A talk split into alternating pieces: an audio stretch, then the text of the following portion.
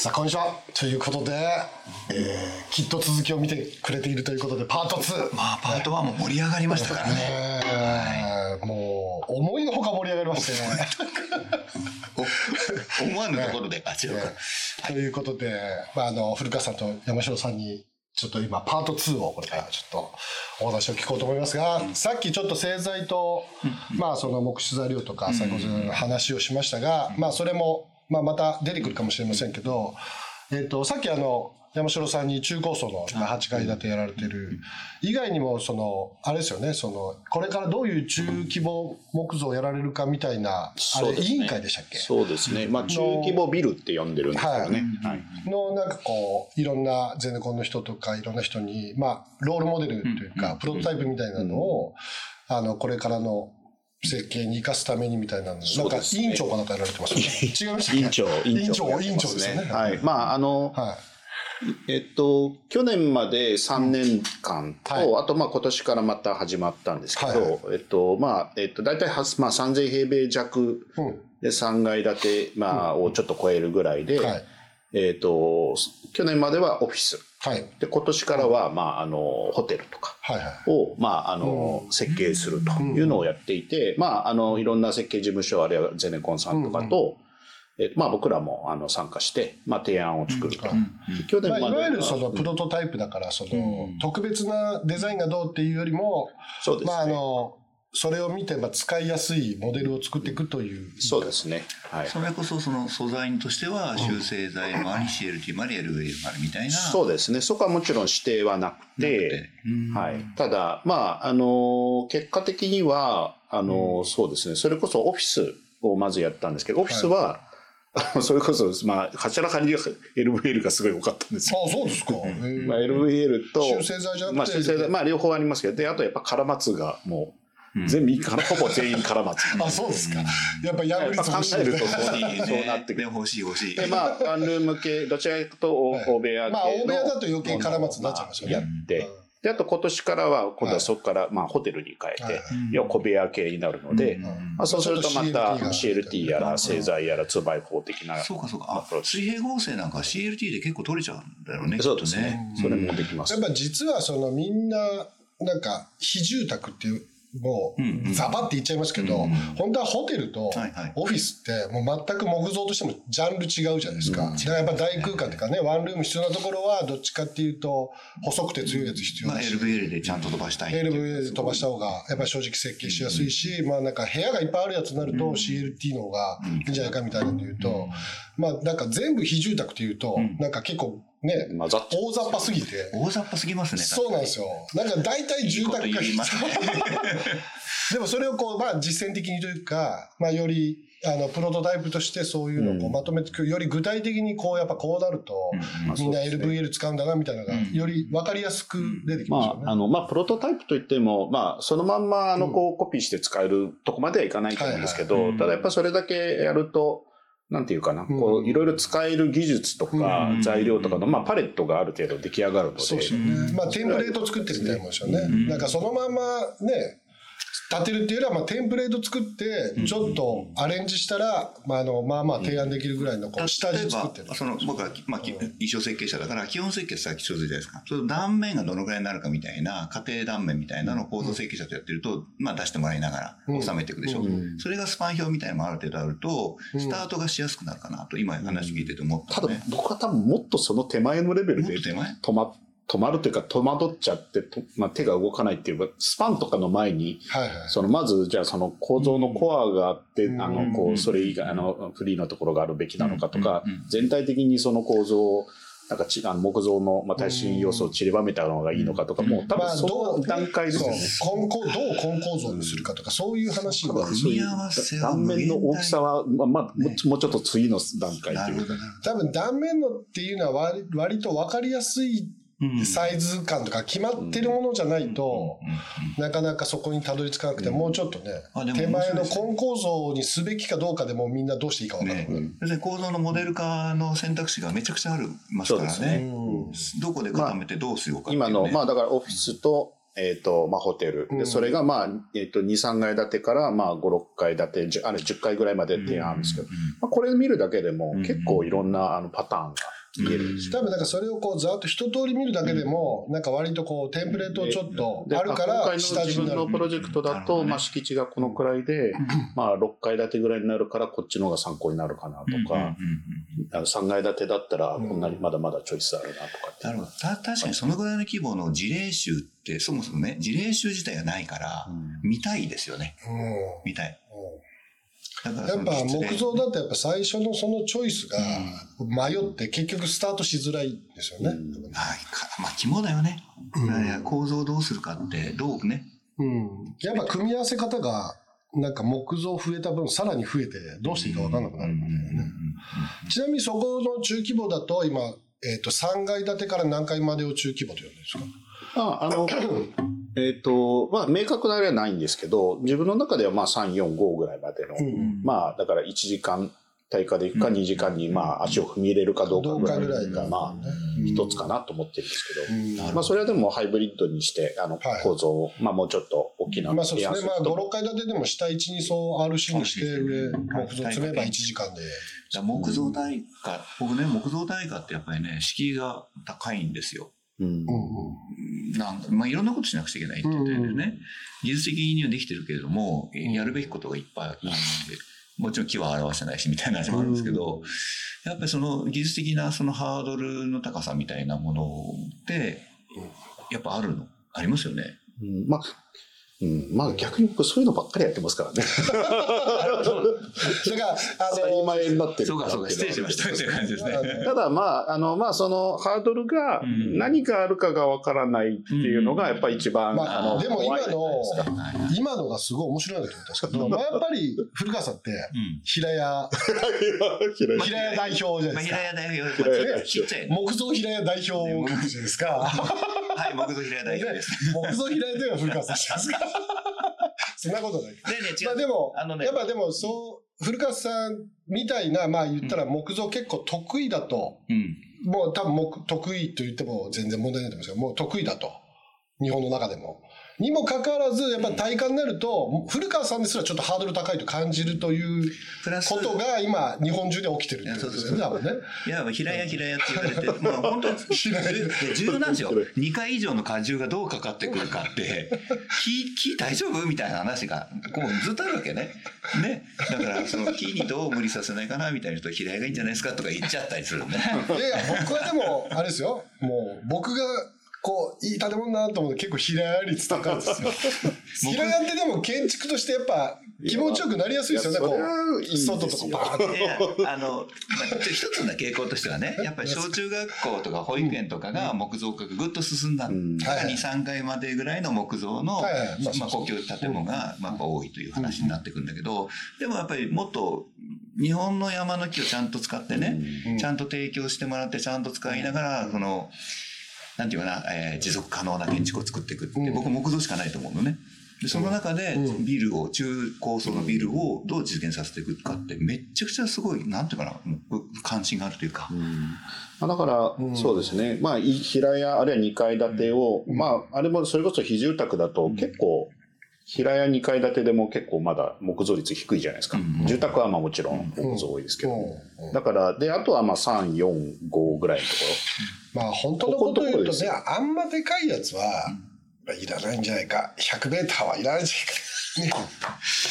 M、M、M 社がやってますけど。えっと、そうそうまあ、そのそういう意味では規模感ってあって、さっきちょっと話、製材の規模感っていうのは僕持ってて、うんやっぱり1000平米以下ではないかな。うんあるいは3階って無理だなとかね。まあう、ん準耐火、準耐火で。やってんですけど、今。あいやいやいや、そのむ無理っていうのは、その準耐火ぐらいでいけるぐらいな感じ、うん。規模感っていうと、ね。まあまあね、作りやすいですよね。やっぱ木造らしい建物になりますよね、純体化そのぐらいで、まあ、製材はいいんじゃないかな、というところ。製材ではね、うん。うん。やっぱそれ以上はやっぱりそうそうそうあの製材だけで建てようと思うとかなり無理してる状態無理し、まあ、地域にもよるんですよ。そのね、地域にもあの、素材がちゃんと出てくるところもあるわけだから、全然 OK だし、製材所のね、き能力もあるところあるんだから。ね、その地域によるから、まあ置いといて、まあ横に広いのはまあまあ別にいいとしても、上に、上に高いのはちょっと製材だけでやろうと思うとちょっと僕はまあまあ無理です。まあまずは筋まだ無理だろうなと思うのと、で、でも、もう一方では、その木造の可能性ってめちゃくちゃあるわけですよ。うん。で、100メーターだったらある種可能性で調整でか可能。性っていうかもうプレスリリース打たれてますからね。まあやら、やられると思いますけど。やられるんですかね。ええうんあの、そうですね。まあでも、なんかその、まあもちろん100メーターもた立てるのは別にいいと思うんですけど、あれがメインコンテンツにやっぱならなくて、やっぱ大きさってこのぐらいがいいなっていうののがある中って、世の中って、やっぱり打ち上げ花火のことは僕は否定しないんですよ。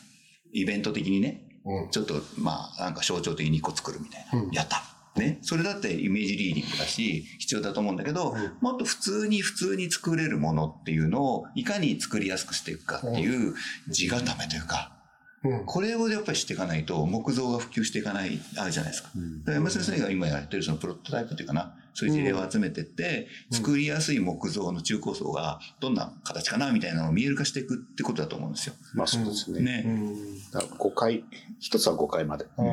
山城さんのこう木造のちょうどいいサイズ、まあその、低層というか、こう、高い方でいくと何階建てぐらいはいいな、みたいなのあるんですか？その、法的なものも、まあ。まあ多少ありますけど、それ、うん。法的なものをクリア、普通に簡単にできるようになったとしてでも、木造の建物のちょうどいい高さそうですね。まあ感覚的にはだから 5, 5回ぐらいでうん、まあまあ、これはもちろんあの純木造じゃなくていいんですけどね。なんとなくこうまあ大きめのうんこう木材、うん。あ木と樹木とかと、まあちょっと近いっていうかね。だからなんかもう樹木が見えなく、まあ全く見えなくなるぐらい遠くと高い必要はないっていうか。あ、いいですね。いやでもねこれ、うんあのティンマライズを本当始めた時に、最初に僕その小白さんと30っていうプロジェクトを、っていうかね、プロトタイプ作ったんですけど、30メーターのオフィスビルを、まあ実際この奥行きとかも30メーターぐらいで、もうなんか立方体みたいな。絵を描いたんですけ六階建てぐらい。ど、今ここに出てますけど、5階。建てから8階建てぐらいですかね。うん。はい。30メーターで8階30メーター、まあ、うん。4、4メーター弱ぐらいの平均を。で、そのまあ、柱張うり、ん。修正材使ってみたいなのを最初にやったんですけど、まあ、その時に、まあ、何メーターぐらいの建物をが木造の最初の目標がみたいな話うん。をして大きさ決める時に、そうさっきの一つは、その、例えば杉の木で建てるんだったら杉の木の大きさより高くすると無理があるんじゃないかという。いいな、いい話ですね。話と、まあ実際はね、法的に言うと、まあやっぱ31メーターライン超えるとはしご車がみたいな。そうなんですよ。だからまあ31メーターラインかなっていう感じだったんですけど、うん。まあそっちはこうちょっとね、うんあのまあもちろん消火活動だから、まああの法律というよりも、まあ物理的消火ができるかどうかもありますけど、だからやっぱその、あ、まあ僕はその時は30メーターちょうどいいなと思ったんですけど、でまあそれが、もしかしたらまあ人によっては5、6階がいいとか、うんまあ、3階建てがいいっていう人はもちろんこういろいろいると思うんですけど。あ、その話からすると山城先生が5階ぐらいかなってね、うん。言われた何か、ま何か根拠じゃないけど、なんかこう、気持ちというか。なんかイメージの元になる。まあ、いや、もしかしたらそれ、あの、僕が今住んでるアパートの大きさもあると、まあ、まあ、それは RC なんですけどね。あちょうど窓の外に、あの、大きな、あの、イチョウの木があるんですよ。木がこう並ん木での木の高さがね、これ。なるほどで、それが最上階の6、7階、6階ぐらいに行くとう、ん。窓の外に見えないんですよ。あいやいやいや僕が住んでるの3階なので、うん前がこう木なんですなるほど、なるほど。あでもなんかそれ、風景として分かりやすくっていいですよね。だから自分の部屋から街路樹が見える高さがちょうどいい。ねなるほど、それなかなか、要するに逆に言うと、街路樹に、要するによりも主張しないわけだよね。まあまあ、それでそうです、ね。街並みを俯瞰してみたときに、そうですね、街路樹と同じぐらいの高さの木造。森の中にビルがある感じ？そうですよ。いいですね。いいな。街路樹と建物の高さが同じぐらいってある意味風景としてはちょうどいいですねいいですよねそれがなんか木造らしい高さだそうそうそうそうそう。なるほど。いいな。いいですね。いいですねはいそうするとやっぱちょっと平屋じゃ低すぎる。平屋だよし、ちょっと挑戦しないと。屋根も高い。平屋の時は街路樹が低いんですよね。低木なんでしょうね、低木。でもそういえば栗の木でしたね。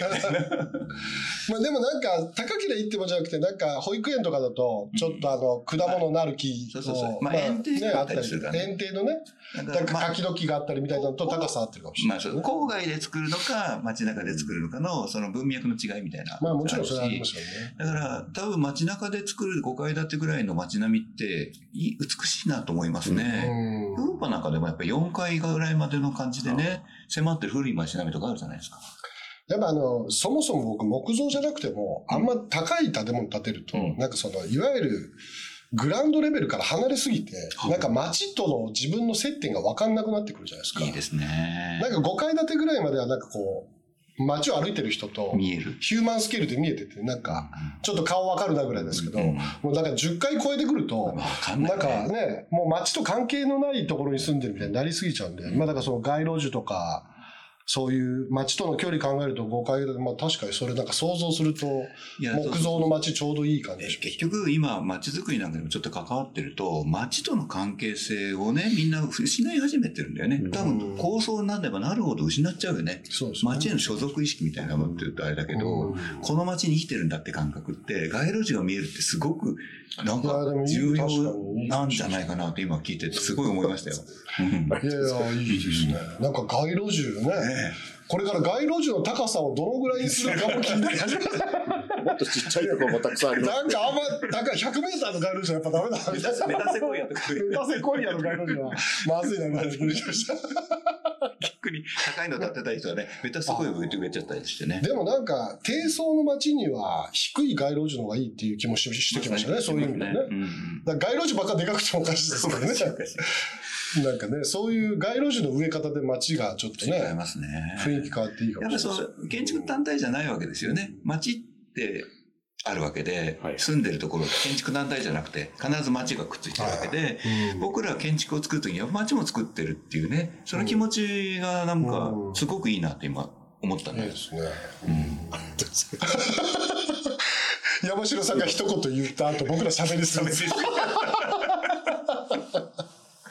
でもなんか街路樹の高さっていいですね。その5階ぐらいって言ったと言われたときに街路樹の高さっていうのは、あなるほどって。まあ確かにちょうどそのぐらいでしょうね。なんかね。で結局技術的なことは後から追いかけるもので、人にとって何が大切かっていうところじゃないですか。うん。まあそうなんですよね。うんなんか変に今の法律とかだけで考えてると、なんか、り本当はこうあるべきみたいなの忘れちゃうから、そうそうそうそうそう。こういう街住みたいなみたいなのが入んないけないそうそうそう、そうだと思いますね、本当に。うん。でもなんか一方で山城さん僕から見ると、結構チャレンジャーっていうか、みんながどっちかっていうとやってないことをやりたい派だと、まあ外から見てて思うんですけど、でそうするとその5階建てぐらいをみんなが建て始めると、ちょっとやることなくなりませんかと思うんですけど、どうですか？そしたらもう木造じゃないことやりますか？いや、でも木木造じゃないの？と得意でしょ？まあ、まあ、もともとやってる。もともとやってるんでね。そうですねだからたまたま LVL っていうふうに、なんかこう、山下さん見るみんなが LVL の人って思うけど、そんなのは一面でしかない。ちなみにまあ今の話で言うと、その、僕もちょっと本当のこと言うと、チャレンジャータイプなんですけど、うん。その木造が逆に新しい素材だと思って今、まあ最初始める動機づけとして、うん。あの、民、鉄とかコンクリートよりも一層ね、あの、新しい材料でこれからやれることいっぱい残ってる、うん。なんかね、遊びが残ってるっていうか、その、あの、やるべきことがたくさんあるというか、だから、こう、チャレンジャーとして木造に興味があって、もうこれ、成熟ししすぎちゃったら、もう僕、木造やめちゃうと思うんです、多分。なるほど。まあ僕の生きてる間にならないかもしれないですけど、まあまあ、ぐにゃぐにゃする木とかや使ってますからね。うんあれは僕やっぱそうはびっくりした。あれ好きですもんね。大好きなんだ、あれ。本当に。揺れる家作れてる 家作る。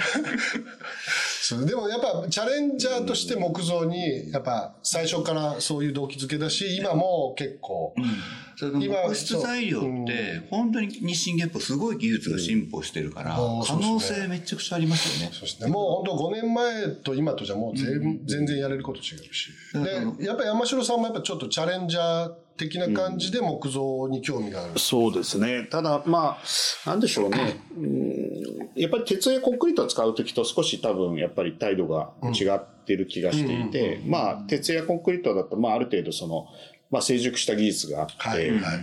でそこでまあどれだけこうちょっと変わったことをそれこそできるかってはい。うまあところもやっぱあると思うんですよね。まあ逆に言うとそこにしか面白さがない、まあ感じられないというか。うんだけどまあ木造の場合はまあまだやっぱり特に中大規模の木造っていうとまだ定型がないと思っているんですよね。うんなんでやっぱそれ作る楽しみがあるので、だから結構そこは逆にあのまあいろんなのができるけどこれは実は自分もこう貢献してるって思えるつまり一個欲深い感じがそうまあその 一個の建物だけじゃなくてこうそうそうそう。まあ。日本の木造のなんかまあ全体のプロトタイプも同時に作りに行ってるのが、これ RC とかだともうプロトタイプ必要ないから、そう。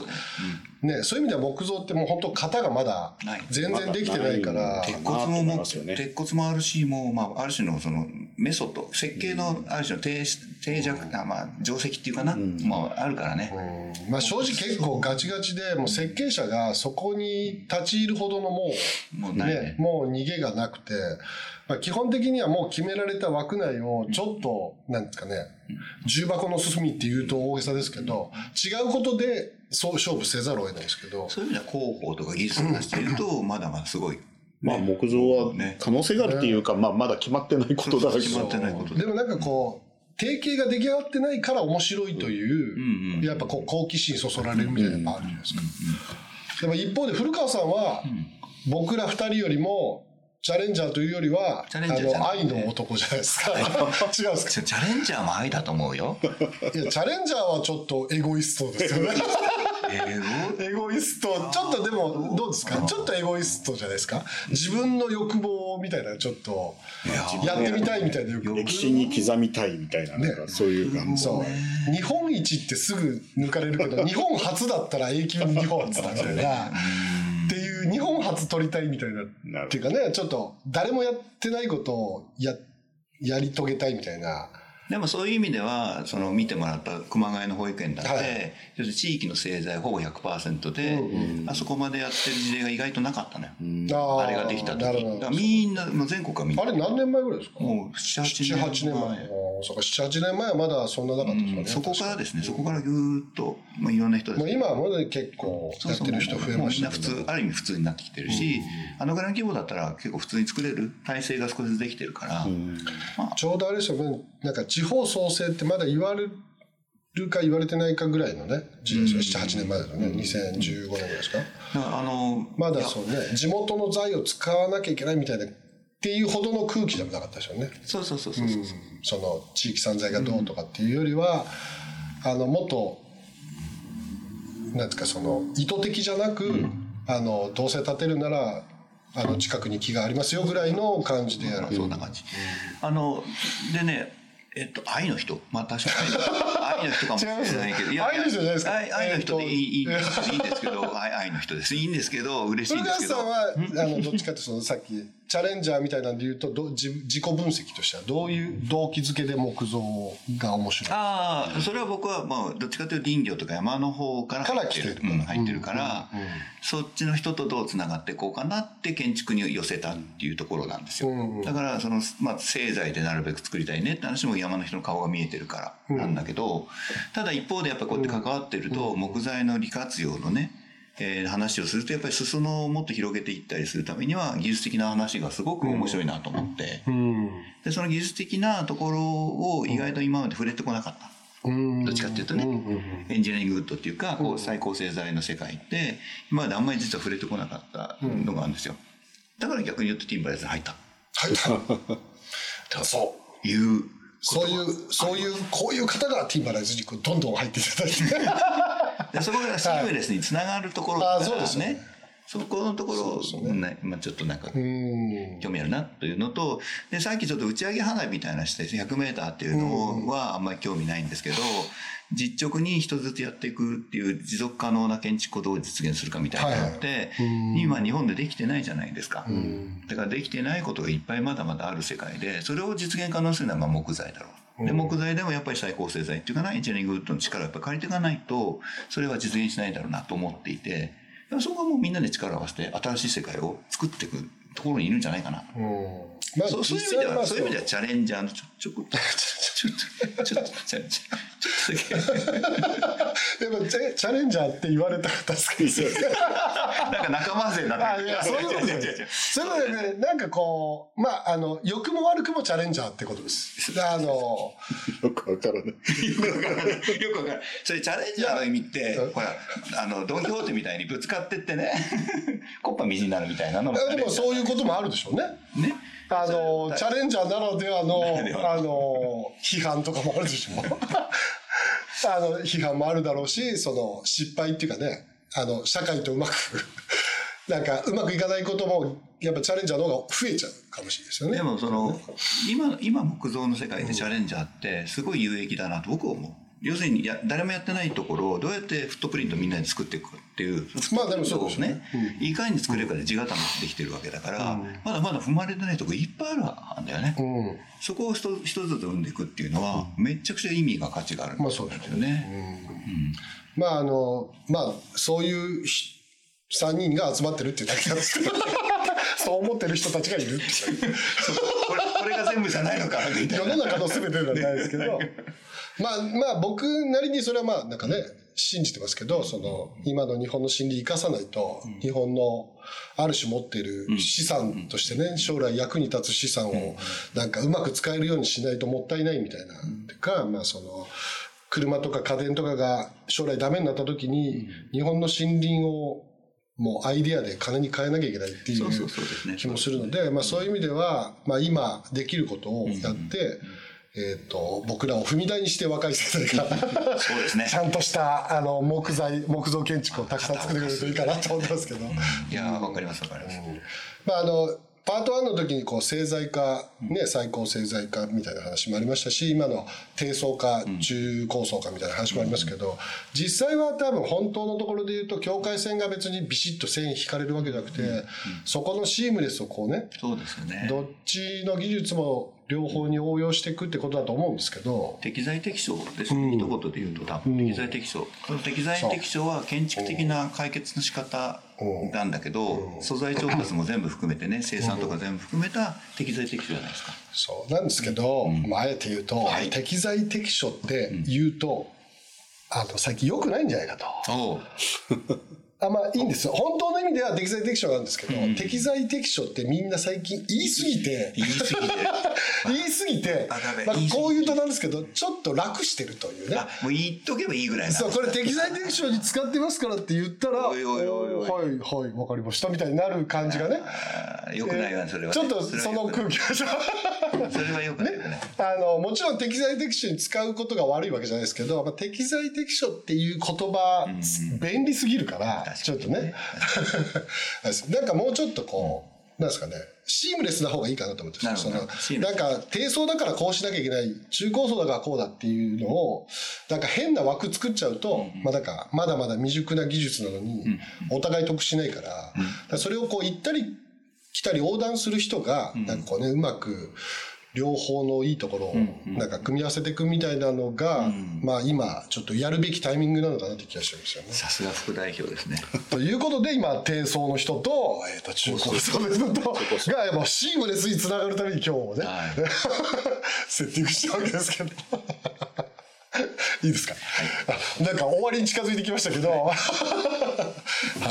という感じでよろしいですか？や。なんか僕が喋りすぎだっていう噂もありますけど、はい、ちょっと。